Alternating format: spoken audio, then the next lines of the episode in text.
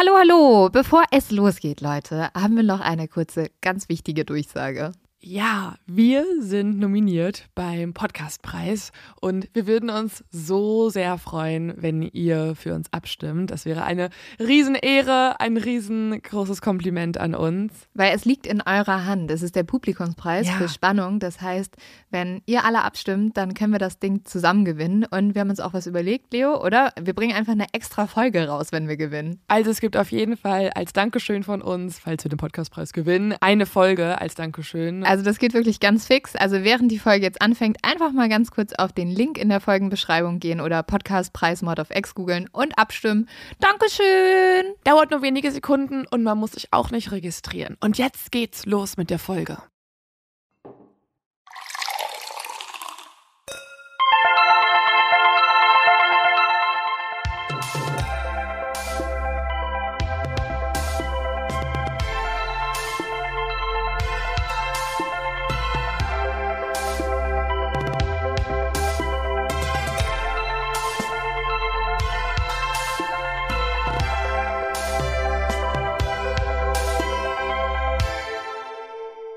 Hallo, hallo. Herzlich willkommen. Wir sind fast live, Leo. Wir sind fast live. Ich glaube, das ist das erste Mal, Ja. dass wir so nah an dem Veröffentlichungsdatum oder an der Uhrzeit überhaupt aufnehmen. Ja, man muss sagen, wir haben alles über Bord geworfen. Wir waren eigentlich schon ready, haben eigentlich die Folge schon fertig produziert gehabt. Und dann gab es Donnerstag ähm, eine Eilmeldung über Guantanamo. Und wir planen schon länger eine Folge zu Foltergefängnissen der USA oder beziehungsweise der Frage, wird in amerikanischen Gefängnissen gefoltert, ja oder nein? Und dementsprechend haben wir das Ganze jetzt ein bisschen vorgeschoben, ähm, ein bisschen Alles durchgearbeitet und bis zur letzten Sekunde geballert. Und, also falls ja. das hier jetzt um 12 Uhr Sonntagnacht erschienen ist, haben wir alles richtig gemacht. Es kann aber auch sein, dass es erst um Ja. 3 Uhr nachts kommt, je nachdem, wie viele Schnittfehler wir machen. Aber Wir werden es sehen. Aber herzlich willkommen bei Mord of X. Mein Name ist Leonie Bartsch. ich bin ist Lynn Schütze. Und wir starten einfach mal direkt, würde ich sagen, mit den Ereignissen um Guantanamo, der Grund, warum wir alles vorziehen. Und zwar haben wir uns gegenseitig aufgeregt Artikel zugeschickt, weil, wie gesagt, Mhm. Guantanamo schon lange geplant ist bei uns. Und tatsächlich war es so, dass eigentlich nie so richtig klar war, oder man muss es anders sagen. Es war schon klar, dass dort gefoltert wird, weil es immer wieder Berichte gab, aber es wurde noch nie wirklich offiziell zugegeben. Ja, also beziehungsweise es haben eigentlich immer nur, ähm, ja, also das ist jetzt die Frage, wie legt man es aus, Opfer und halt auch ehemalige Häftlinge gesprochen. Also einer von ihnen war zum Beispiel Murat Kurnaz, der ähm, hat auch ein Buch geschrieben, das verfilmt wurde in Hollywood, das heißt Fünf Jahre Leben. Das ist auch ein Deutscher, der hat erzählt, dass er dort Waterboarding durchstehen musste, er wurde geschlagen, er hat Schlafanzug bekommen. Also das sind ja wirklich Sachen, die wir eindeutig als Folter ansehen. Das wurde aber natürlich von der amerikanischen Regierung immer dementiert. Da wurde immer gesagt, nein, das machen wir hier nicht. Das ist nicht der Fall. Und jetzt hat das erste Mal ein ehemaliger Angestellter, sozusagen ein ehemaliger Folterer gesprochen und hat gesagt, ja, ich habe gefoltert in Guantanamo. Es war eine Recherche vom NDR und von der Zeit. Ähm, da haben zwei Journalisten, ich glaube es waren zwei, ähm, einen Mann ausfindig gemacht, der einfach nur als Mr. X dort bezeichnet wird und damals Angestellter in Guantanamo war. Und es gibt einen Gefangenen, der heißt Mohamedou Oldslahi und der sagt, dass er damals von diesem Mr. X gefoltert wurde. Und um damit nach 17 Jahren, also ewig langer Zeit, abzuschließen, hat er diese beiden Journalisten gefragt, ob sie den Mr. X ausfindig machen können, damit er mit ihm reden kann und auf diese Art und Weise damit abschließen kann. Tatsächlich ist das auch geglückt und dort hat dieser Mr. X das erste Mal wirklich öffentlich zugegeben, ja, was ich gemacht habe, war Folter. Und deswegen haben wir gesagt, okay, dann gucken wir uns einfach mal an, was passiert eigentlich in solchen Gefängnissen und ist Guantanamo eigentlich das einzige Gefängnis, das auf diese Art und Weise foltert? Genau, oder ist es einfach das Einzige, das wir uns bisher angeguckt haben oder wo Mhm. wir so unseren Fokus drauf haben. Und natürlich sind wir auch gespannt, wird das Konsequenzen haben oder nicht. Mein Tipp ist schon eher nicht. es wird eher so eine offizielle Entschuldigung kommen, dass es eine Einzelperson war, die das vielleicht gemacht hat. Ja, und Aber- zum Beispiel, oder sowas wie Mr. X jetzt auch gemacht hat, er meinte dann so, jo, ich hab dich gefoltert, aber ihr wart ja auch alle Terroristen. Also Ja. so eine Art von Rechtfertigung, warum man das machen darf. Und warum, aber da steigen wir ein. Genau, und das erklären wir euch auch nochmal, warum es sozusagen so Sonderregelungen gibt, dass anscheinend einige Menschen gefoltert werden dürfen und andere nicht. Und ähm, ich glaube, wir können jetzt schon sagen, wir finden das sehr fragwürdig. Aber darum geht's in dieser Folge und es geht auch um eine Geschichte, die eigentlich den Untergang der USA beziehungsweise den Untergang des Ansehens der USA herbeiführte und die auch gezeigt hat, dass es im Krieg halt nicht nur Gut und Böse gibt, also zwei Seiten Mhm. und die unterteilen sich Also es wird eine ziemlich politische Ja. Folge. Also man lernt tatsächlich auch wahrscheinlich wirklich was in dieser Folge. Zumindest will ich das hoffen, dass ich das Mhm. tue. Ähm, und es wird auch eine ziemlich moralische Folge, weil es geht auch um die ganz große Frage, wie weit gehen wir über unsere eigenen Grenzen, unsere eigenen moralischen Grenzen, die wir uns gesetzt haben, wenn wir Befehle verfolgen. Und weil es wirklich so ernst ist und brutal, also es wird wirklich brutal, haben wir diesmal auch nur einen alkoholfreien Cocktail. Ja. Und ich würde sagen, wir stoßen an und machen eine Sache, die wir oft vergessen. Ja. Unser zu dumm zum Verbrechen.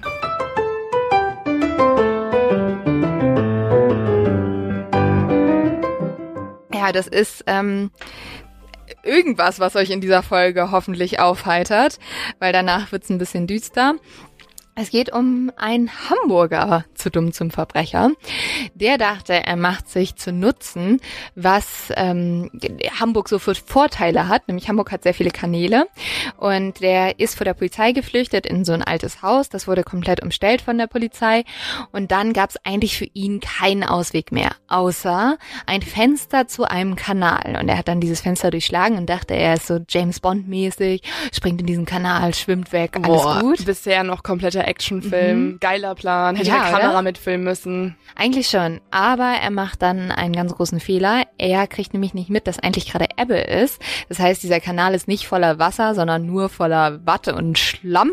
Und er springt dort rein und versackt. Und tatsächlich muss Wow. ihn die Polizei mit dem Boot befreien, weil er Wow. nicht mehr rauskommt Also aus die diesem Polizei Schlamm. ist am Ende der Retter in der Not dann tatsächlich sogar noch. Ja, die Polizei, So. er, er, er, Polizei hier, bitte. er beschwert sich auch nicht. Also er geht einfach mit, er ist so, danke Leute, ihr habt meinen Arsch gerettet. Okay. Ähm, ja. So kann die große Ambition enden. Also man möchte eigentlich der James Bond sein und einen fetten Actionfilm nachmachen und endet dann in der Kategorie zu dumm zum Verbrechen. Wow, herzlichen Glückwunsch. Aber das ist ja auch was Tolles, ne? Also wenigstens Immerhin. hat es, hat es zu uns in die Kategorie geschafft. Ja, oder? Jetzt reden wir über eine Geschichte, die mich wirklich fertig gemacht hat. Also ich habe mehrere Wochen hieran recherchiert und ich muss sagen, mir ist das auch ziemlich an die Substanz gegangen, was schon was heißen will, weil wir ja wirklich sehr viel True Crime recherchieren. Und deswegen wollte ich euch auch mal ein bisschen warnen, weil das ist wirklich hart, worüber wir reden in dieser Folge und es wird um sexualisierte Gewalt gehen und es wird auch um Folter gehen. In dem Sinne, falls ihr da ein bisschen empfindlich seid, ähm, passt einfach auf oder hört die Folge vielleicht nicht. Ich glaube aber trotzdem, dass diese Folge super wichtig ist. Wie Leo schon gesagt hat, sie ist auch ein bisschen politisch und sie hilft vielleicht auch ein bisschen zu verstehen, warum die Welt gerade da ist, wo sie gerade ist. Diese Geschichte wird aber auch um Taha gehen, weil Taha lebt eigentlich im Irak, also er lebt 11.129 Kilometer entfernt von den USA, hat also eigentlich mit denen gar nichts zu tun. Aber ein Ereignis wird sein ganzes Leben verändern, das eigentlich in den USA stattfindet. Dieses Ereignis wird sich auch nächsten Samstag zum 20. Mal jähren. Mhm. Also ich glaube, alle wissen schon, worum es geht. 9-11, also Genau. das Ereignis, wo zwei Flugzeuge in die Twin Towers geflogen sind und ich glaube 3000 Menschen gestorben sind. Ja, also es war super schrecklich. Ähm, ganz viele Menschen haben ihr Leben verloren, ganz viele Menschen haben äh, ihre Familien verloren, Freunde verloren. Und es war auch das Ereignis, der Terroranschlag, der eigentlich die komplette westliche Welt geschockt hat und auch den Menschen gezeigt hat, okay, wir leben nicht in Sicherheit, weil man ha- hatte ja immer Mhm. diese Illusion, bei uns passiert nichts, in anderen Ländern ist Krieg, aber hier ist alles gut. Und das Krasse ist ja, dass die, das ist ja sogar bei uns angekommen, obwohl Mhm. wir ja so weit weg sind von Amerika, weil wir uns mit Amerika irgendwie so verbunden fühlen, war das ja auch für Deutschland ein Riesenschock damals. Ja, also bei mir ist es so, ich war damals sechs Jahre alt. Ich weiß Mhm. nicht mehr, wo ich war, wie ich es mitbekommen habe. Aber ich kenne auch ganz viele Leute in meinem Alter, die sogar wissen, wo sie an diesem Tag standen, wann sie die Nachrichten eingeschaltet haben. Und ich glaube, alle Leute über sechs Jahre alt Ja. haben da ihre eigene Erfahrung. Und Ja. deswegen, man merkt, es hat einfach die Welt verändert, es hat die Politik verändert und es hat so viele Folgen gehabt, die wir uns auch ganz oft nicht klar sind. Ja, also ich erinnere mich zum Beispiel noch sehr gut dran. Ich glaube aber auch eher, weil das so ein bisschen ähm, immer wieder erzählt wurde von meinen Eltern. Wir waren damals im Urlaub. Ich weiß noch, meine Tante, also wir waren im Ausland und meine Tante kam vom Einkaufen wieder und meinte so, oh, ich glaube, da lief irgendwie so ein, so ein ganz schlimmer Film auf Dauerschleife, weil sie hat, das war in Dänemark, sie hat die dänischen Nachrichten nicht verstanden. Und dann äh, hat mein Vater schon die ersten Nachrichten bekommen, weil der damals was mit New York zu tun hatte und äh, alle saßen vom Fernseher und, und haben geheult, obwohl Mhm. man da gar nicht irgendwie Angehörige hatte oder so, aber das war, war ein Riesenschock. Also es ist vor allem, man dachte, es ist echt irgendein Horrorfilm und es Mhm. war einfach, es war echt so, ne? Und dementsprechend war auch die ganze, die ganze Welt war wirklich in Schockstarre. Ich finde es auch krass, weil es ist so ein Ereignis, das ist auch einfach nicht irgendwann dann abgeschlossen worden. Also es Mhm. wurde nicht dann der Titel gefasst und ähm, das Kapitel beendet, sondern wir sehen ja gerade an den aktuellen Schlagzeilen, also alles, was Afghanistan betrifft, hat ja immer noch mit 9-11 zu tun. Also es hört Ja. einfach nicht auf, dass dieses eine Ereignis äh, Folgen mit sich bringt. Ja, ich weiß gar nicht, ob das so viele wissen, ähm, aber das hatte halt viele politische Auswirkungen. Das lag daran unter anderem, dass das Terrornetzwerk Al-Qaida sich zu den Anschlägen bekannt hat. Und ähm, man vermutete damals auch, dass ihr Anführer Osama bin Laden sich im Irak, Afghanistan oder Pakistan verstecken würde. Also irgendwo da und vielleicht sogar auch von den Leitern oder den Herrschern dieser Ländern irgendwie Unterschlupf bekommt. Also es ist ja so, er war in Pakistan, er hat sich in Pakistan versteckt, aber das war quasi der Grund, warum die USA nach Afghanistan einmarschiert ist, weil sie ihn dort angenommen hatten. ja, er und hat das, ja. ist, das ist so krass, dass es alles miteinander zusammenhängt und man jetzt quasi die Folgen sieht. Also man sieht jetzt, wie dieser Einsatz gescheitert ist. Also der Einsatz, dass man damals dort eingemarschiert ist, sich dann gedacht hat, okay, wir bleiben einfach mal. Wir können ja auch direkt hier westliche Werte etablieren und ein System aufbauen.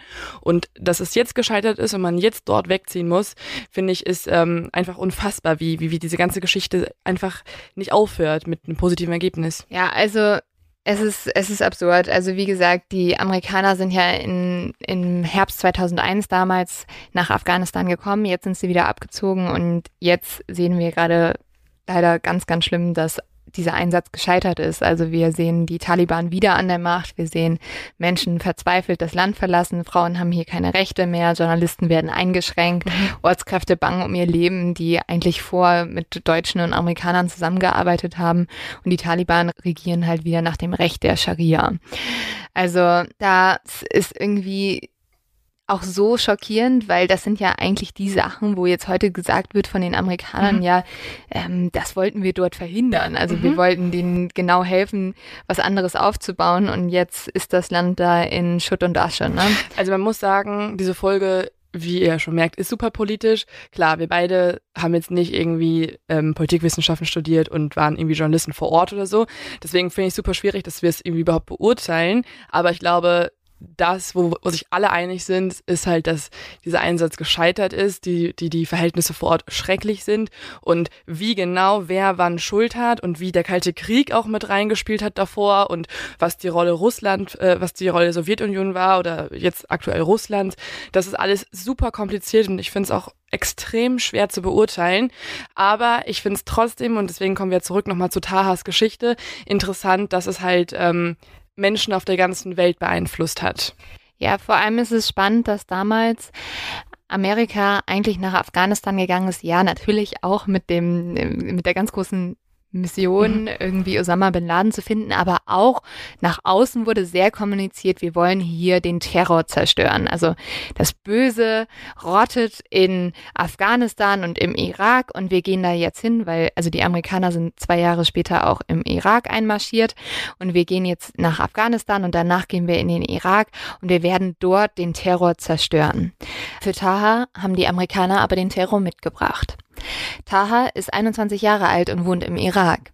Auf den 22. September 2003 hat er sich eigentlich schon sehr, sehr lange gefreut. Denn heute wird sein Cousin heiraten. Er fährt also morgens direkt mit dem Bus zum Markt. Er will sich nämlich eine Kamera ausleihen, um die ganzen schönen Momente festzuhalten. Er will sehen, wie seine Familie tanzt. Er will Fotos davon machen, wie alle wieder zusammengekommen sind, mhm. wie es leckeres Essen gibt und wie das Brautpaar überglücklich ist. Genug Geld für eine eigene Kamera hat er nicht, deswegen fährt er in die Stadt. Als er in die Stadt fährt, sieht er schon, wie ihm mehrere Wagen mit Amerikanern entgegenkommen. Es sind US-Soldaten. Am 20. März 2003 hatte nämlich George W. Bush den Irakkrieg mit der Bombardierung von außergewählten Zielen begonnen und damals den damaligen irakischen Diktator Saddam Hussein den Krieg erklärt. Mhm. Mit diesem Krieg sind dann die amerikanischen Soldaten natürlich ins Land gekommen und auch die Alliierten, das waren damals vor allem die Engländer. Deutschland hat übrigens sich nicht direkt am Krieg beteiligt, hat aber ein Fünftel der Kosten übernommen, was ja auch schon eine große Beteiligung ist. Mit dem Krieg kamen dann die amerikanischen Soldaten und blieben erstmal auch, mhm. obwohl schon anderthalb Monate nachdem sie eingezogen sind in den Irak, Bush die Mission für accomplished, also erledigt, bestanden, erklärt hat. Er, sie haben nämlich Saddam Hussein gestürzt. Er wurde dann zum Tode verurteilt und hingerichtet, aber es war jetzt nicht so, dass das ganze Land dann auf einmal glücklich war und alle happy und was weiß ich, alles hat auf einmal funktioniert. Ganz im Gegenteil, es blieb eigentlich ein zerstörtes Land zurück, in welchem sich die Sunniten und Schiiten blutig bekämpften. Und in die Streitereien hat sich leider auch immer wieder die Terrororganisation Al-Qaida eingemischt, die auch eine immer größere werdende Rolle im Irak bekommen hat.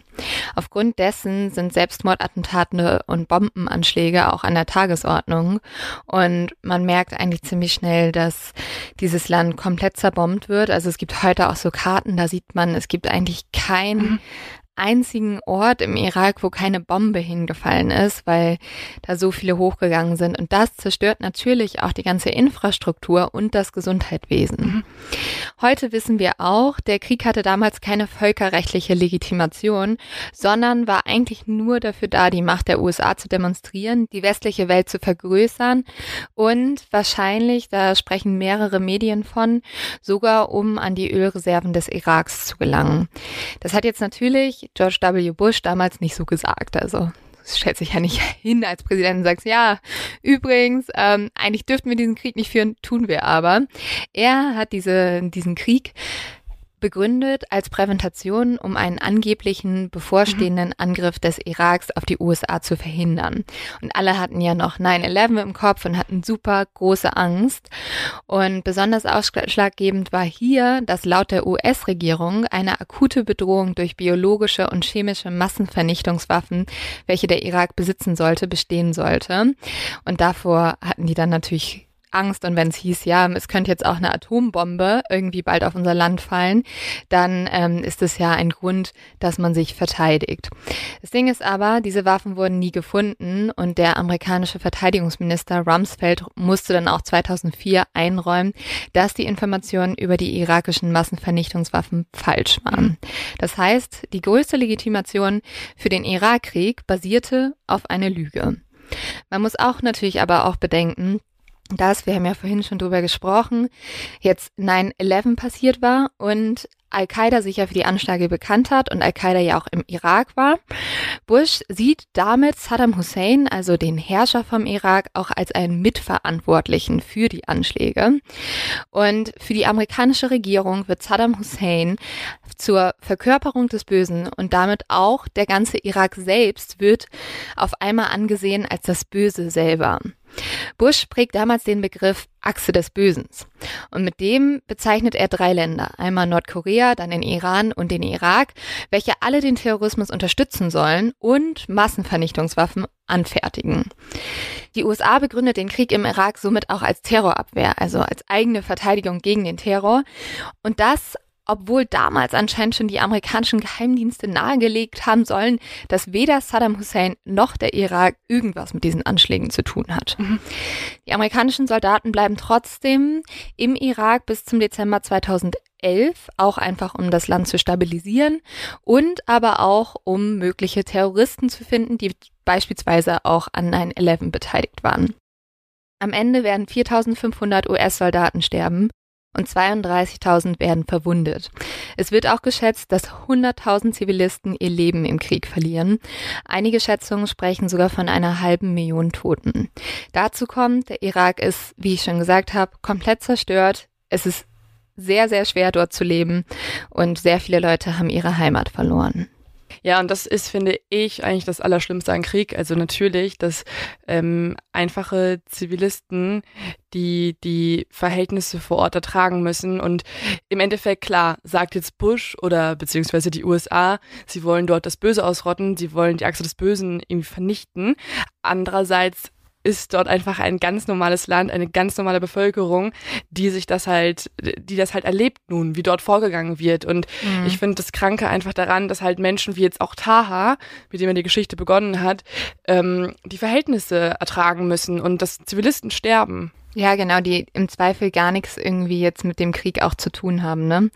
Genauso wie Taha, der hat ja eigentlich überhaupt nichts mit den Amerikanern überhaupt zu tun. Der lebt auf seinem Land, wo seine Großeltern schon gewohnt haben. Der äh, kümmert sich eigentlich nur um seine Familie und halt um seine Arbeit als Bauer.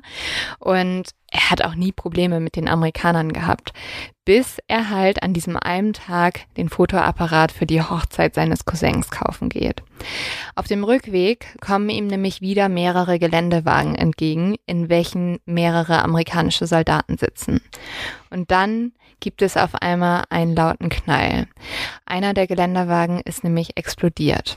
Taha wird jetzt ohnmächtig, er geht zu Boden und als er wieder zu Bewusstsein kommt, merkt er, dass ihn mehrere Soldaten zu Boden drücken. Sie schreien ihn dann immer wieder an, warum hast du die Bombe gelegt? Und er versteht es erstmal gar nicht. Mm. Also der spricht halt natürlich kein Englisch. Ne? Ja. Also da ist ja auch die Bildung nicht so hoch und er hat halt nie Englisch gelernt. Er merkt einfach, dass ähm, fremde Menschen in seinem Land ihn plötzlich anschreien, nachdem er sich ja selber fast verletzt hätte. Mhm, Eigentlich eine absurde Situation. Ja, und er weiß natürlich auch, dass die Amerikaner schon gefährlich sein können. Mhm. Ne? Also das heißt, er, Taha hat jetzt erstmal auch tierische Angst.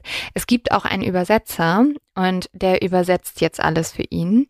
Taha wird jetzt aber auch angefangen mit Gewehren zu schlagen und seine Taschen werden durchwühlt. Er versteht erstmal überhaupt nicht, was die Amerikaner von ihm wollen. Er hört nur, wie sie immer wieder sagen, dass er die Bombe hochgehen lassen hat. Er versteht es aber nicht, weil er Denk, hatte ja genauso wenig ja. gewusst wie die Amerikaner, dass da eine Bombe wäre. Er hat ja auch sein Leben gefährdet. Das hat wahrscheinlich was damit zu tun, dass sie denken, der Fotoapparat wäre irgendwie als Bombe? Ja. Also, äh, ja, sehr gut. Also die denken nicht, dass der Fotoapparat die Bombe ist, aber tatsächlich wird der Fotoapparat sehr wichtig, weil sie finden jetzt den und sie werden noch wütender, sie schreien noch lauter, weil für sie steht jetzt fest, Taha ist der Attentäter, er hat die Bombe gelegt und dann wollte er mit diesem Fotoapparat Bilder machen, um sozusagen seine Tat festzuhalten mhm. und zu beweisen. Andererseits ist er ja selber da fast mit getötet worden oder zumindest ja. verletzt worden, also hätte er sich da nicht ein bisschen weiter wegstellen können. Aber es gab halt damals sehr viele Selbstmordattentäter. Also wahrscheinlich haben die auch vermutet, dass es ein Selbstmord Attenschlag war, aber dann ist der vielleicht gescheitert oder so, weißt du? Okay. Und man muss auch sagen, der Grund, warum die Amerikaner so aggressiv gleich sind, ist, dass, also es sind ja auch erstmal sehr viele junge Leute, sehr viele äh, junge Männer und Frauen, die damals in den Irak geschickt wurden. Und die haben dann auf einmal diesen Kriegszustand erlebt und da sind auch sehr viele Amerikaner gestorben, weil halt immer Bomben hochgegangen sind. Und das hat die natürlich auch unglaublich wütend gemacht, wenn die davor gesehen haben, ja, jetzt hier mein bester Freund ist schon an, letztens Klar. an einer Bombe gestorben und jetzt wollte sich hier wieder so ein Vollidiot hochsprengen. Es ist halt einfach eine ja. schwierige Situation, weil die Amerikaner dort mit dem, mit dem äh, Mindset reingegangen sind, dass sie dort für Frieden sorgen mhm. oder zumindest den Terror bekämpfen, sodass in den USA Frieden herrscht. Also sie fühlen sich als die Helden, als die Guten. Taha aber hat äh, für ist die gleiche Situation. Für ihn können die Amerikaner gut sein, weil sie Terroristen auslöschen wollen. Andererseits äh, sieht man ja jetzt, können die, können die Amerikaner auch schnell zum Feind werden. Also niemand aus dieser ganzen Gruppe weiß, wer ist Feind und wer ist Freund. Genau. Und die Amerikaner dachten ja damals auch, dass es einfacher wird. Ne? Also die haben ja schon nach ein paar Monaten gedacht, sie haben jetzt. Saddam Hussein gestürzt und dann, dass es da noch so lange so schwierig ist, hat, glaube ich, viele überfordert. Mhm. Aber klar, natürlich darfst du trotzdem nicht einfach einen Zivilisten oder auch irgendjemand schlagen und ihn so behandeln. Und was passiert jetzt mit Taha? Taha liegt jetzt erstmal auf dem Boden, sein Gesicht wird in den Sand gedrückt und die Amerikaner fesseln ihn jetzt. Also sie nehmen seine Hände auf den Rücken und ziehen ihnen einen Sack über den Kopf. Das haben die eigentlich immer mit den Gefangenen gemacht. Mhm. Und dann fängt schon die erste Misshandlung eigentlich an. Ihm greift nämlich jemand zwischen die Beine und packt fest seine Hoden und das tut natürlich weh. Mhm. Taha wird jetzt zuerst auf eine Militärbasis gebracht und dann aber wenige Tage später nach Abu Ghraib gebracht. Und Abu Ghraib ist das Gefängnis, über das wir heute auch sprechen wollen. Es war schon zu Zeiten von Saddam Hussein als die Hölle auf Erden bekannt. Das lag daran, dass die Bedingungen sehr, sehr schrecklich gewesen sein sollen. Also es gab sehr viel Folter, es gab Hinrichtungen, es gab einen eigenen Raum nur dafür, dass Leute gehängt wurden. Oh mein Gott. Und nachdem Saddam Hussein damals gestürzt wurde, haben dann aber die Amerikaner das Gefängnis übernommen und erst waren sie ganz geschockt. Also der Verteidigungsminister war auch da, hat irgendwann gesagt, ich, ich kann hier nicht mehr weitergehen, das ist zu viel. Mhm. Die Amerikaner führen dieses Gefängnis aber weiter. Also sie bauen es natürlich ein bisschen um, aber es wird zur größten Strafanstalt der Amerikaner im Irak. Und wie man sich denken kann, werden die Bedingungen nicht verbessert, sondern einfach sehr dankend hingenommen dort. Naja, also es gibt keine offiziellen Hinrichtungen in Abu Ghraib, weil die Amerikaner müssen sich ja eigentlich an die Genfer Konvention halten. Die Genfer äh, Konvention wurden damals in den, in den ersten zwei Weltkriegen äh, festgelegt und die sind eigentlich dafür da, dass man sagt, ähm, ja, im Krieg haben wir schon Regeln, wenn wir äh, in Gefangenschaft geraten, wie man halt sozusagen den Feind behandelt, dass man den nicht foltern darf und dass man der bestimmte Grundrechte einfach hat. Und gerade Amerika, die sich ja auch immer als der große Retter dargestellt haben, dürfen jetzt natürlich nicht in irgendwelche Länder einmarschieren und da einfach Menschen umbringen, so, ne? Aber ähm, wir werden später noch merken, dass die Bedingungen in diesem Gefängnis sehr, sehr in Frage stellen, ob die noch so menschenrechtlich sind. Es fängt damit an, dass sehr, sehr viele Gefangene in diesem Gefängnis sind. Also 2004 waren es etwa 7500 Gefangene. Mhm. Und jetzt müssen wir uns mal genauer angucken, was für Gefangene das waren. Offiziell werden die, wie auch in Guantanamo das der Fall ist, als Terrorverdächtigte angesehen, also als Menschen, die vielleicht für Al-Qaida arbeiten oder die irgendwie Anschläge planen. Es sind aber auch einfach Lehrer, Handwerker oder Taxifahrer. Das kommt nämlich später raus, dass teilweise die Soldaten ganze Dörfer, also ähm, Männer von 17 bis 70 Jahren alle in dieses Gefängnis gebracht haben und halt einfach gesagt haben, ja gut, hey, hier ist nicht jeder ein Terrorist, aber vielleicht einer ist dabei und vielleicht weiß einer, wo Osama bin Laden ist. Mhm. Und dementsprechend haben sie da einfach massenhaft Menschen eingesperrt, die einfach unschuldig waren, also Zivilisten. Und, äh, also alles, alles im Sinne von, hey, wir brauchen Informationen, also ist es uns auch egal, ob genau. du jetzt eigentlich gerade unschuldig bist oder nicht. Ja, und wir müssen hier durchgreifen und wir müssen auch dafür sorgen, dass die Leute gehorchen. Und dementsprechend äh, wurden dann mal zu härteren Taktiken gegriffen. Es wurden zum Beispiel auch Kinder in Abu Ghraib eingesperrt. Und das finde ich, also da, da, das kann ich mir überhaupt nicht erklären und das finde ich halt so schrecklich. Krank. Aber die Soldaten haben halt sich teilweise gesagt, okay, wenn wir den Terroristen nicht kriegen, äh, wissen wir aber, wo er wohnt und da wohnt ja noch seine Frau mit den fünf Kindern, mhm. nehmen wir halt mal ein Kind mit. Mal ja. gucken, ob der Terrorist sich nicht blicken lässt, wenn wir sein Kind hier im Gefängnis einsperren. Schrecklich, ja, schrecklich. Super schrecklich. Und da, also ich glaube, da kann man festhalten, auch das würde gegen die Genfer Konvention verstoßen. Mhm. Und vor allem also das ist sowas, wenn wir jetzt drüber sprechen, sagen wir einfach nur, das ist grausam und das würde niemand tun. Da muss man natürlich auch sagen, das ist jetzt nichts, was damals öffentlich in den USA kommuniziert wurde. Also mhm. da hat jetzt mhm. niemand gesagt, ach so ja, im Irak, ähm, da sperren wir amerikanischen Soldaten Kinder ein. Mhm. Das wurde natürlich alles schön klein gehalten. Also es sind Sachen, die erst später natürlich bekannt genau. werden, auch wahrscheinlich jetzt zu dem Zeitpunkt, wo Taha dort ist, auch noch nicht bekannt Nein. sind. Nein, nein, nein. Als ähm, Taha da ist, interessiert sich niemand für Abu Ghraib, ehrlich mhm. gesagt. 2003 oder wann war das dann? Genau, also Taha kommt 2003 nach Abu Ghraib und dort sind es auch erst 3000 Gefangene, die in diesem Gefängnis sind. Und die werden, das muss man auch nochmal kurz sagen, um so die Umstände zu erklären, von nur 360 amerikanischen Soldaten betreut. Okay. Das sind das ist halt wenig. extrem wenig. Ja, es ist sehr, sehr wenig. Und das, also du kannst es dir ja vorstellen, das überfordert einen halt total. Ähm, und die Soldaten fühlen sich vor allem extrem entmachtet. Mhm. Die haben auch total Angst, weil man muss auch sagen, dieses Gefängnis ist jetzt nicht vergleichbar zu einem normalen deutschen Gefängnis, sondern das liegt in der Kriegszone und andauernd explodieren Granaten. Es werden auch Granaten ins Gefängnis geschmissen. Man hört die ganze Zeit Schüsse und die Amerikaner sind halt richtig schreckhaft und haben Angst. Dazu kommt, sie müssen auch noch in Gefängnis Gefängniszellen selber wohnen und der Großteil von ihnen will eigentlich nur so schnell wie es geht nach Hause. Außerdem sind sie, wie ich schon gesagt habe, auch sauer auf die Iraker, denn sie sehen sie ja einmal auch irgendwie als Grund, warum 9-11 passiert ist, warum viele Amerikaner gestorben sind. Außerdem wissen sie auch, viele Kameraden von ihnen wurden zum Beispiel durch Iraker verletzt und so wächst der Hass auf der amerikanischen Seite. Zuerst leitet die Generalin Janis Kampinski das Gefängnis und es, ist auch für sie das erste Mal, dass sie in so einer Position ist. Sie wird dann aber ziemlich, ziemlich schnell, also im August 2003, von General Miller unterstützt.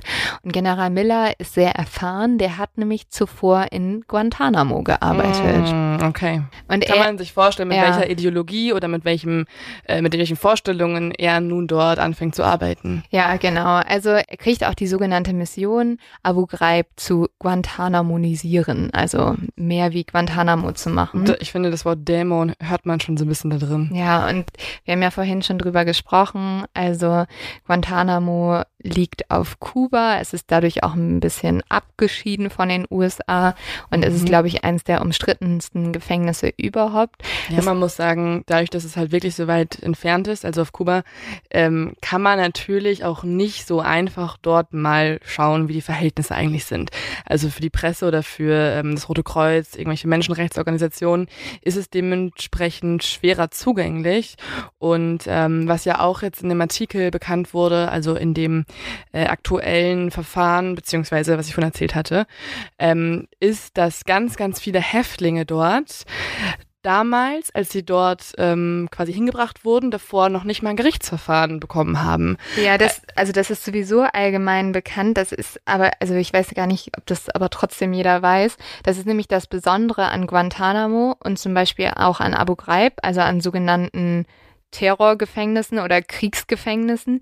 Die sind nämlich aus dem Grund gemacht, dass dort auch nur Leute inhaftiert sind. Also da ist jetzt kein Vergewaltiger inhaftiert, sondern sind nur Leute inhaftiert, die als ähm, Terroristen angesehen werden mhm. oder mutmaßliche Terroristen. Und aufgrund dessen werden da einfach so generelle Prinzipien ausgesetzt und die Menschen haben kein Gerichtsverfahren, bevor sie nach Guantanamo kommen und auch nicht bevor sie nach Abu Ghraib kommen.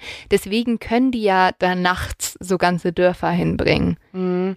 Aber es ist irgendwie so merkwürdig, dass man halt ähm, bei Mördern oder Vergewaltigern, die ja ohne Frage halt schreckliche Menschen sind, äh, dort irgendwie auf Gerichtsverfahren pocht. Und sobald es dann Terroristen sind, sagt man, okay, jupp, ab jetzt brauchen wir keine mehr. Ab jetzt können wir alles vollkommen willkürlich machen. Also ja. es ist irgendwie, es ist natürlich auch stark umstritten, aber ähm, auch irgendwie fragwürdig. Ja, das hat natürlich auch, deswegen haben wir vorhin nochmal so lange über 9-11 gesprochen, sehr mit der Situation damals zu tun und mit der Zeit, weil da wurde auf einmal diese, also dieser Terror wurde als so große Gefahr angesehen und die Leute waren so panisch, dass sie gesagt haben, ja, Terroristen, die sind ja einfach nur böse, da, also da zählen jetzt keine Menschenrechte, das sind ja keine Menschen so, ne? Genau, und es äh, bestand natürlich auch ein großer Zeitdruck, ne? Also wenn ja. du weißt, okay, hier gab's 9-11 und ähm, es gibt jetzt mutmaßliche Terroristen, ist ja erstmal das oberste Ziel, weitere Informationen möglichst schnell, möglichst genau aus diesen Menschen herauszukriegen, um was weiteres zu verhindern. Also und wenn ja, dann noch irgendwie ein ähm, Gerichtsverfahren ansteht, wo du halt ein Jahr lang brauchst für alle möglichen mhm. ähm, Schritte,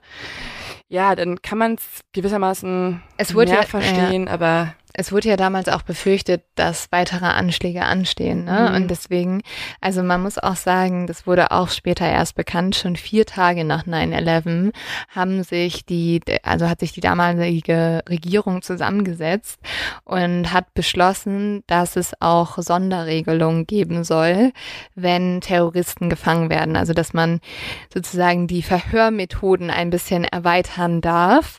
Mhm. Ähm, damit wurde der CIA übrigens damals damals ein extremer Freiraum gewährt. Und es war alles unter diesem Punkt, dass man gesagt hat, okay, wir müssen jetzt ganz schnell rausfinden, was haben diese Terroristen noch geplant.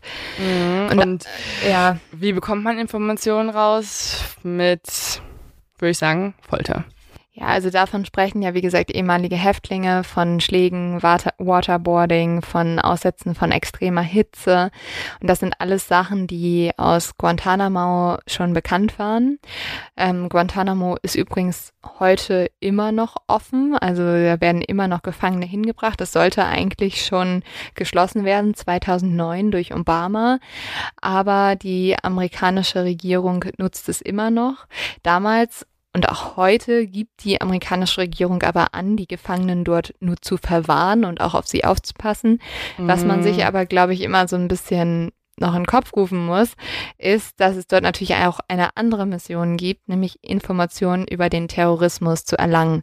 Und genau diese gleiche Mission bringt Miller jetzt mit nach Abu Ghraib.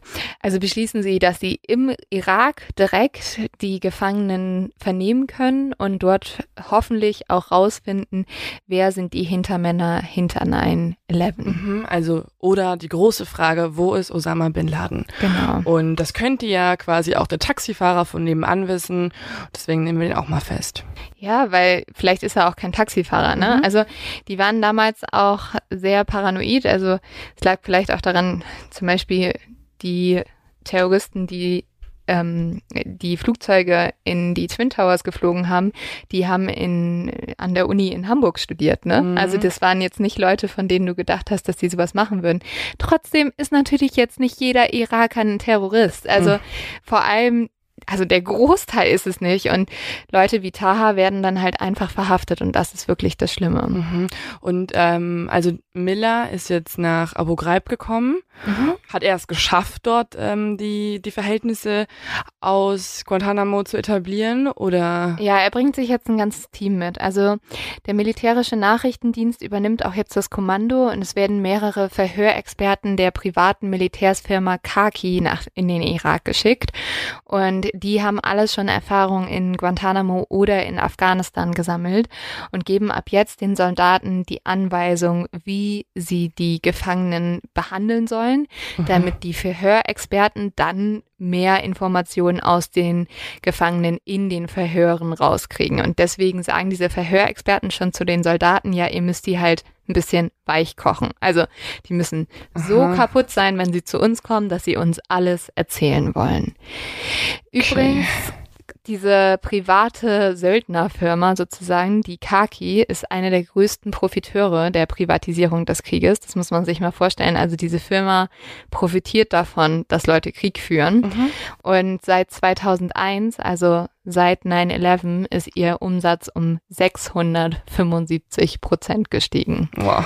Und etwa 90 Prozent dieser Aufträge kamen von der US-Regierung. Ja, das ist leider auch die traurige Wahrheit. Ne? Man denkt sich manchmal so, ja, Deutschland, ähm, also jetzt bezogen nochmal auf unser eigenes Land, ähm, ist ja gar nicht mehr dort und dort aktiv. Hm, wir produzieren Waffen und liefern sie dorthin. Also gewissermaßen sind wir direkt ja trotzdem mit dran beteiligt. Ja, also das war ja auch hier der Fall. Also Deutschland hat ja diesen Krieg finanziell einfach einfach mhm. unterstützt und damit tragen sie natürlich auch eine gewisse Verantwortung. Also ich finde, da kann man sich dann nicht rausziehen.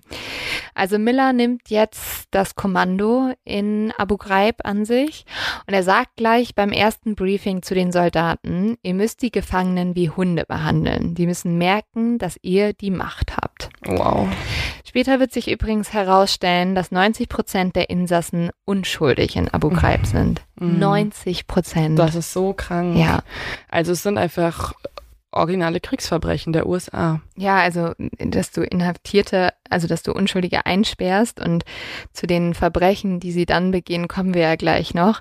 Ähm, ich finde es schon schlimm genug, dass man Unschuldige wegsperrt und dass man sie dann auch noch so behandelt, wie ich gleich erzähle, ist natürlich noch viel schlimmer und nicht richtig. Mhm. Diese Menschen waren einfach nur zur falschen Zeit am falschen Ort, wie zum Beispiel auch Taha.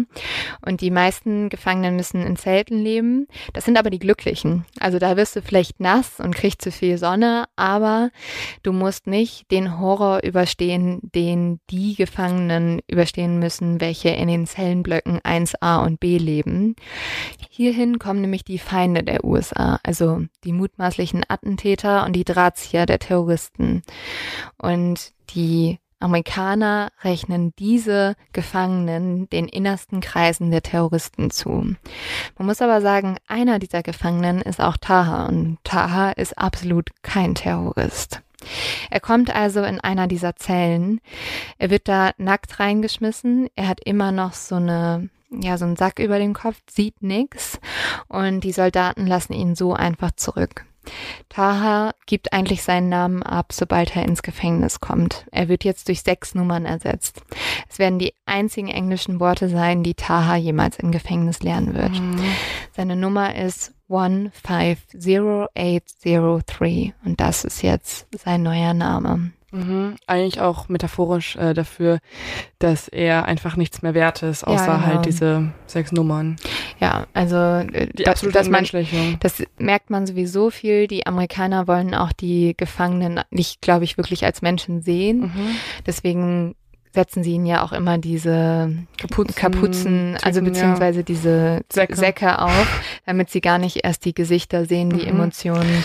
Klar, es fällt einem natürlich einfacher, wenn ähm, ein Mensch, der so ist wie du selbst äh, und vor dir steht und, und Schmerzen erleidet oder traurig wirkt oder seine Unschuld ähm, betont, wenn du diesen Menschen entmenschlichst dadurch, dass du ihm halt einfach den Namen nimmst und das Gesicht verdeckst. Ja, Genau. Jetzt erstmal wird Taha in diesem Gefängnis einfach alleine gelassen. Es ist, muss man dazu sagen, eine Zelle, die keine Matratze hat. Es ist einfach kalt. Nachts ist es eisig. Tagsüber wird es sehr, sehr heiß. Und Gefangene berichten auch davon, dass da zum Beispiel voll viele Tiere waren. Also irgendwie ein junger Iraker wurde damals auch fast von Ameisen aufgegessen, weil das sind ja auch, das sind ja keine normalen, also mhm. das, das ist halt der Irak, ne? Also da gibt's Schlangen, Skorpione, da gibt's riesige Ameisen. Und, und halt Termiten. Ja, und wenn die halt in deinem Gefängnis ja. sind, ist ja. nicht besonders geil. Und ähm, mhm. das ist, glaube ich, alles schon schlimm genug, aber es wird noch schlimmer, als die Amerikaner zurückkehren. Zwei Männer und eine Frau kommen dann in Tahas Zelle und die Frau beginnt sofort Taha zu bedrängen. Also sie will ihn zum Sex nötigen. Mm. Das ist jetzt natürlich erstmal ganz ungewöhnlich und man denkt so, hä, aber ist das so schlimm? ja, also weißt du, so, keine Ahnung, ja gut, das ist ja, ja. jetzt nicht Folter. Mhm. Also gerade bei, wenn Männer missbraucht werden, ist, da immer, immer ganz wenig Verständnis für da. Aber es ist halt einfach sexuelle Nötigung. Mhm. Und das werdet ihr in den nächsten Erzählungen noch merken. Es geht vor allem darum, die Gefangenen zu erniedrigen. Mhm. Und also für ihn ist es ja auch, wenn er ein religiöser Mensch ist, einfach auch super schlimm, vor der Ehe Sex zu haben. Genau. Und das dann ist einfach dann schon mal die erste Sache, die er bricht. Mit einer Amerikanerin, ja. also dem Feind. Wow. Und ähm, ja, Taha fängt dann an, sich zu weigern. Daraufhin fesseln die Männer Taha an ein Brett. Er hängt da jetzt ein bisschen wie Jesus am Kreuz gehangen hat. Und er kann sich nicht wehren. Als die Frau dann anfängt, ihn zu küssen, spuckt Taha sie an und daraufhin verlassen jetzt erstmal alle den Raum und er hängt da immer noch an diesem Kreuz und wundert sich, was los ist. Mhm. Und wenig später kommen sechs andere Soldaten wieder und sie fangen an, Taha mit Holzstöcken bewusstlos zu prügeln. Aber also ich verstehe nicht, wie das alles überhaupt legal ist. Also wie amerikanische Soldaten das anscheinend unter ähm, dem Verteidigungsminister machen dürfen. Ja, das Kurz nach den Anschlägen hat damals der US-Senat ein Gesetz durchgegeben, welches militärische und künftige Anschläge verhindern sollte. Und damit konnte die CIA neue Verhörmethoden konzipieren. Es hieß, bei anstehender Gefahr dürfte der Geheimdienst jetzt Folter anwenden. Also okay. bei Taha gab es ja eigentlich keine anstehende Gefahr, ja. aber darunter haben sie natürlich extrem viel gepackt. Ne? Okay, also es gab tatsächlich ein Gesetz, das ja. Folter erlaubt. In Verhören. Aha. Taha war in dem Moment eigentlich nicht in dem Verhör und es gab auch Regelung, welche Folter erlaubt war. Bewusstlos schlagen ist nicht erlaubt gewesen. Mhm. Aber die haben das so ein bisschen, ähm, das ist, das macht auch nochmal einen riesen Fass auf, weil die Amerikaner natürlich auch versucht haben, das mega zu vertuschen.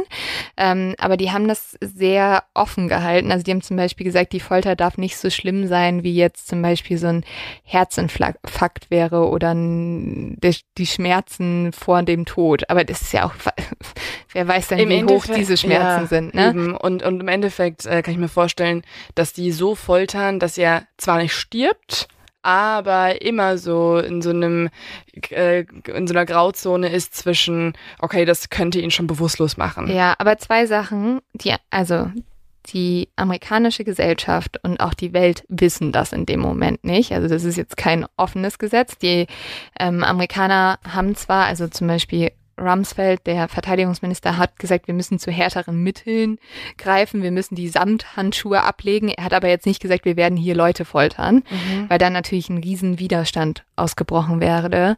Und, also es war eher ein Gesetz, was... Ähm und es ist eigentlich, trifft dieses Gesetz nur zu auf Notsituationen und Verhöre. Wie gesagt, das war das nicht. Also was da mit Taha passiert ist, war schon unrechtlich. Und mhm. zum Beispiel Missbrauch war nicht erlaubt nach mhm. diesem Gesetz. Es wird jetzt aber noch schlimmer.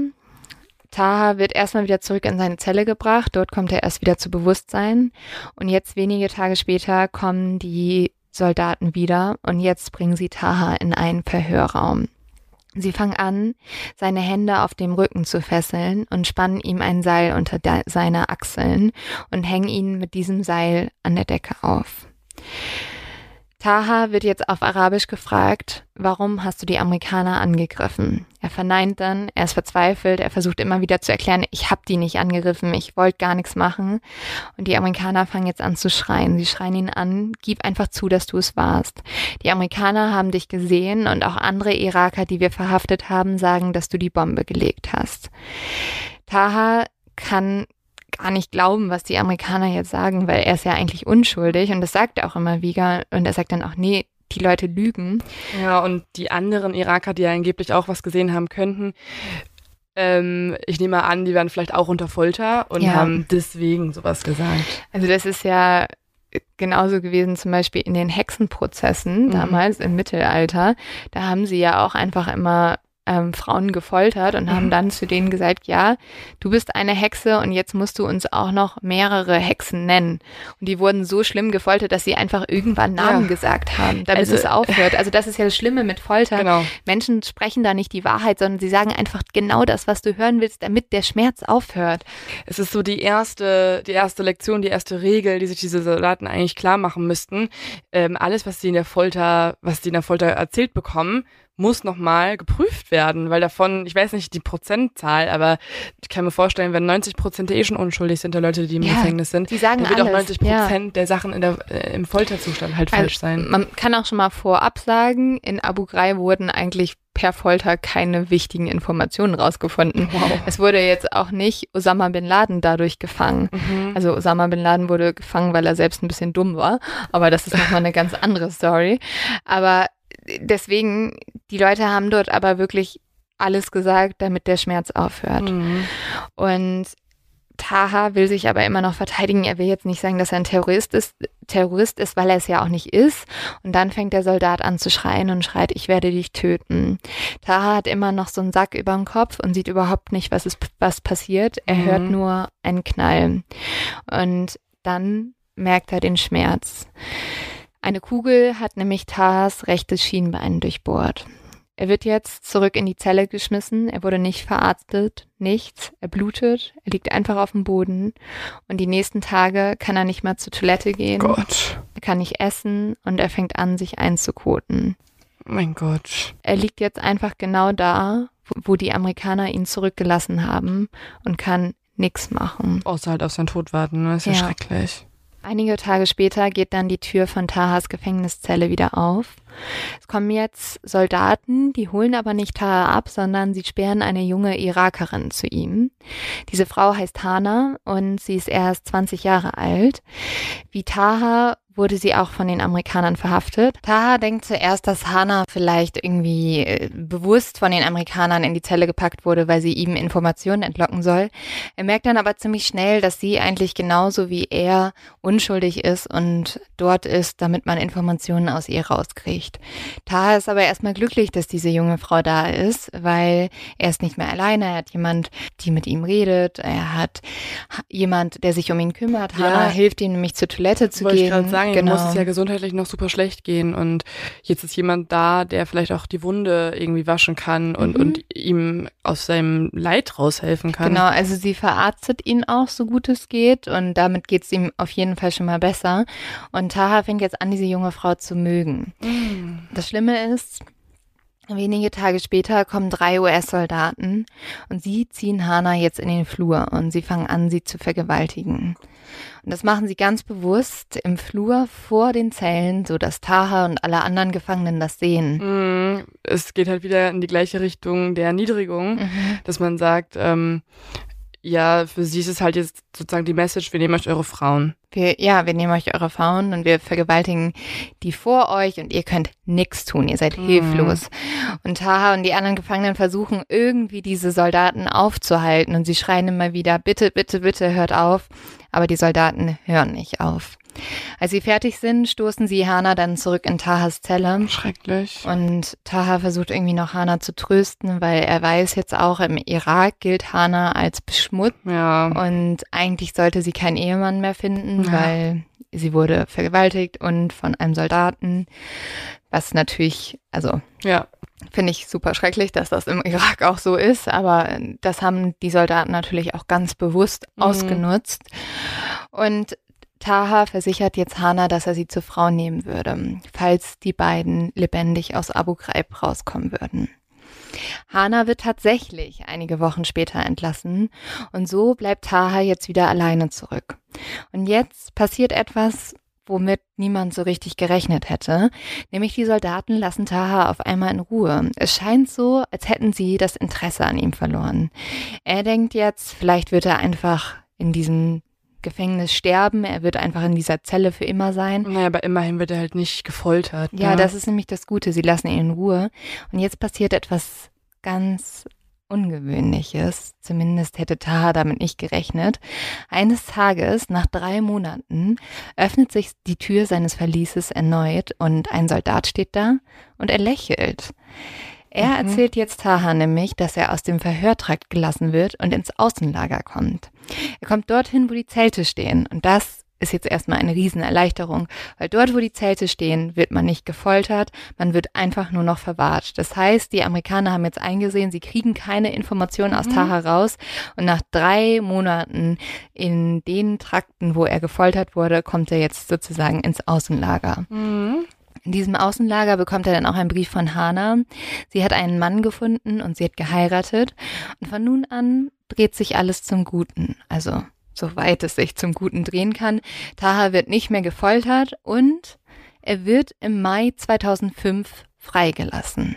Okay, aber trotzdem halt nochmal, also insgesamt sind es ja dann zwei Jahre, ähm, ohne Grund festgehalten. Ja. Er wird ja nicht sofort freigelassen. Genau, er wurde zwei Jahre noch, wie gesagt, dort eingesperrt und dann wurde er ja auch einfach drei Monate ohne Grund gefoltert. Mhm.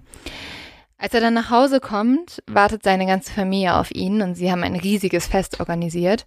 Danach wird Taha aber wieder zum Alltag zurückkehren und das, obwohl er gerade zwei Jahre durch die Hölle gegangen ist. Kann man sich halt vorstellen, ist natürlich jetzt nicht irgendwie alles Friede, Freude, Eierkuchen, ähm, sondern es ist ja ganz oft so, dass wenn Menschen lange in Gefängnissen waren, lange in Gefangenschaft waren, dass ähm, die psychische Hölle danach weitergeht, weil du keine psychologische Unterstützung bekommst, gerade in Ländern wie im Irak bekommst du es auch nicht, weil es einfach nicht normal ist, dass es dort äh, so eine Unterstützung geben würde.